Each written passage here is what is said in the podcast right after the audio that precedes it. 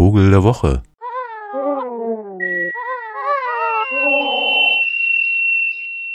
Ja, ja, ein schöner Herbst, ne? Schöner Herbst ist es geworden. Ich habe aber eher das Gefühl, das ist so ein Stillstandsherbst. Rührt sich irgendwie nicht. Wahrscheinlich mag ich eher Herbststürme, kann ich gar nicht so sagen. Just eben, als ich das erzähle, fliegen Gänse übers Haus. Aber auch das ist eher so eine melancholische Nummer.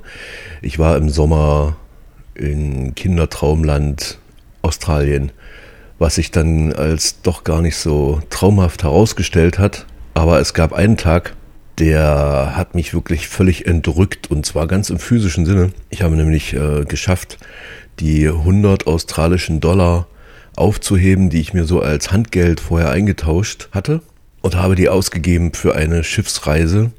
Habe die Frau beschwatzt, dass ich also gar nicht auf die grüne Insel möchte, sondern auf eine der ganz äußersten des Great Barrier Riffs, wo die Leute immer schnorcheln. Und das hat sie natürlich von mir auch gedacht.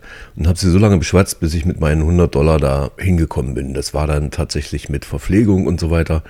Also äh, hatte ich zum ersten Mal drei Mahlzeiten am Tag auf meiner Reise. Und das Ganze auf einer wunderbaren Schiffsfahrt, aber gekrönt wurde die durch die Ankunft auf einer mini kleinen, vielleicht 500 mal 100 Meter großen Sandinsel. Also die tatsächlich sich nicht viel höher als zwei, drei Meter über dem Meeresspiegel erhoben hat. ein bisschen höher muss es schon gewesen sein wegen der Flut. Also ein Korallenriff mit Sandmützenhaube sozusagen. Und da stand ich dann vier Stunden im flachen Wasser oder im Sand und schaute auf das Ereignis dieser Insel und das waren nicht die Fische ringsrum. Alle anderen tauchten natürlich oder schnorchelten besser und sahen sich die mehr oder weniger bunten Fische an und ich schaute mir Vögel an. Um die 50.000 schätzungsweise. Das klang dann so.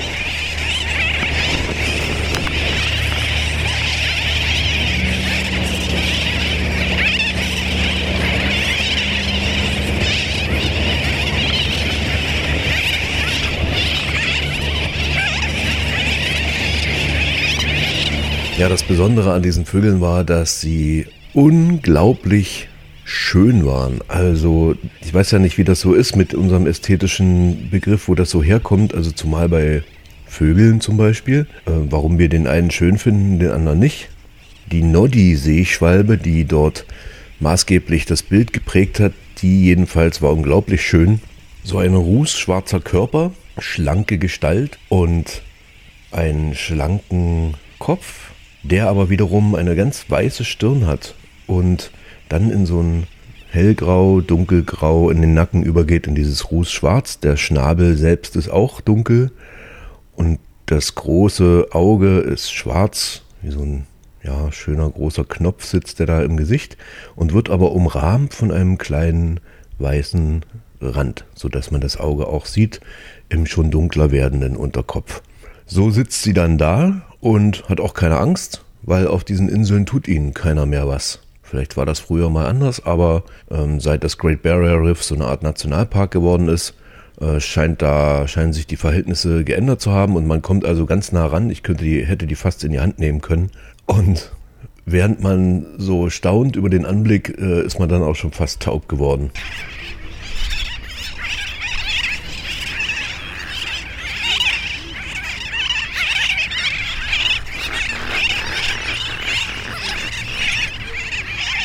Ja, also so um die 40 Zentimeter groß ist dieser Vogel und wirkt durch diesen langen Hals ein bisschen möwenartig.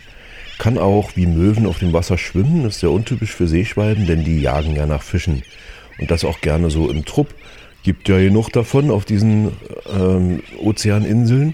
Und dann jagen sie auch die Fische so lange, bis die in Panik aus dem Wasser springen und dann können sie gleich, ohne selbst ins Wasser zu tauchen, in der Luft schnappen.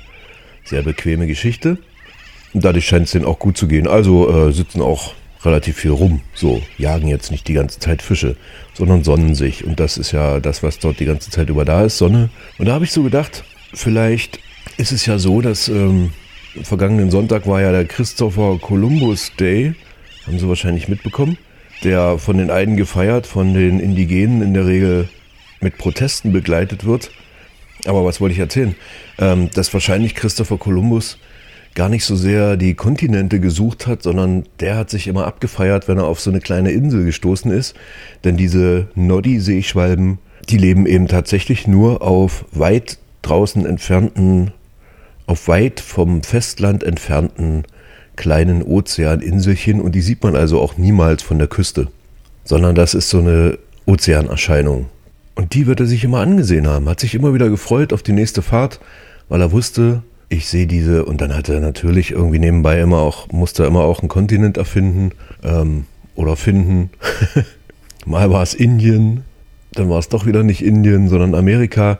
Aber das war dem alles völlig egal, weil er sich freute auf die Noddy-Seeschwalbe.